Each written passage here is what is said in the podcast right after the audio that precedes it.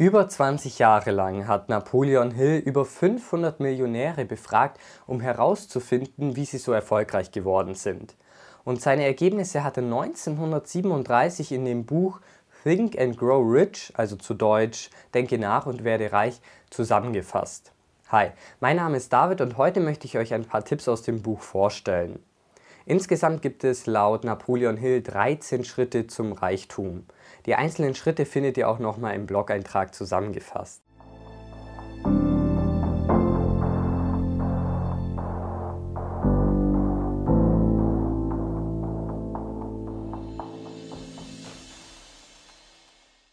Laut Napoleon Hill entstehen Erfolg und Reichtum im Kopf, und zwar mit einem konkreten Anliegen oder Ziel. Denn wir sind in der Lage, unsere Gedanken zu steuern und damit enorme Veränderungen zu erreichen.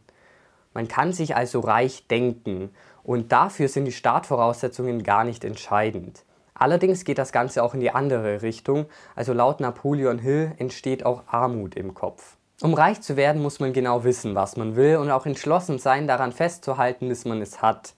Denn der häufigste Grund für Misserfolg ist, dass man zu früh aufgibt. Und die größten Erfolge kommen meistens genau einen Schritt, nachdem man sich bereits geschlagen gesehen hat. Dazu muss man aber auch genügend Vorstellungsvermögen mitbringen. Denn die einzigen Grenzen, die es gibt, sind die, die wir uns selbst setzen. Und man bekommt vom Leben immer genau das, wonach man verlangt. Unsere größten Schwächen sind dabei vor allem mangelndes Selbstvertrauen und zu wenig Ehrgeiz.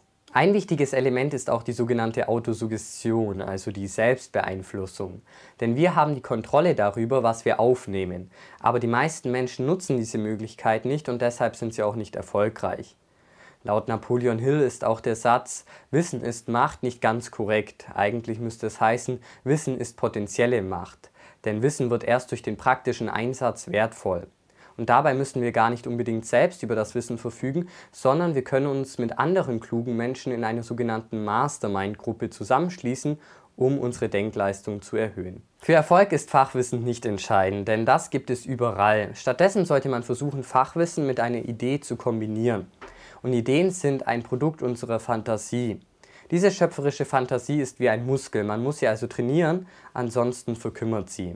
Und falls ihr denkt, dass man für Erfolg hart arbeiten muss, dann ist das nur die halbe Wahrheit. Denn harte Arbeit alleine führt nie zu Reichtum. Die Grundlage jeden Vermögens ist eben eine Idee. Allerdings wird man natürlich auch nicht reich, ohne etwas dafür zu tun. Dafür braucht man realisierbare Pläne. Rückschläge sind ein Zeichen dafür, dass es an der Planung hapert, also muss man eben neue Pläne machen. Und laut Napoleon Hill ist ein Mensch erst dann gescheitert, wenn er sich selbst aufgibt. Denn wer aufgibt, gewinnt nie. Und wer nie aufgibt, gewinnt. Dazu sollte man auch schnelle und klare Entscheidungen treffen und lange dabei bleiben. Und auch generell ist es hilfreich, seine Augen und Ohren offen zu halten und seinen Mund geschlossen. Laut Napoleon Hill ist das dringendste Anliegen des Menschen das sexuelle Verlangen. Und durch Transmutation dieser sexuellen Energie, also sprich durch Überführung dieser Energieform in eine andere, wird der Mensch zum Genie. Und auch generell ist es eben so, dass Emotionen über das Schicksal der Menschheit bestimmen und nicht die Vernunft. Laut Napoleon Hill gibt es auch einen sechsten Sinn, nämlich die schöpferische Vorstellungskraft. Und das bedeutet, dass wir auch in der Lage sind, Wissen von anderen Quellen zu beziehen, als nur von unseren physischen Sinnen. Hier spielt auch das Unterbewusstsein eine wichtige Rolle, denn Glaube und Angst schließen sich gegenseitig aus. Hat man zum Beispiel Angst vor Misserfolg, dann tötet das den Glaube an Erfolg. Und hier ist es eben wichtig zu erkennen, dass Ängste nur in unserem Kopf existieren. Und wie bereits angesprochen, können wir eben unsere Gedanken steuern und kontrollieren. Und das ist auch wichtig, denn ansonsten wirken sie zerstörerisch und können uns zum Beispiel krank machen. Wie ihr seht, enthält das Buch viele Punkte, die mittlerweile auch von vielen Persönlichkeitstrainern gepredigt werden, vielleicht nur etwas anders aufbereitet. Falls ihr also zu den Ursprüngen zurückgehen wollt, dann würde ich euch das Buch auf jeden Fall empfehlen. Auch wenn es schon etwas älter ist und damit vielleicht nicht mehr alle Punkte eins zu eins auf die heutige Zeit angewendet werden können.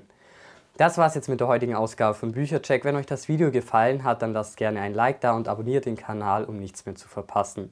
In diesem Sinne, bis zum nächsten Mal.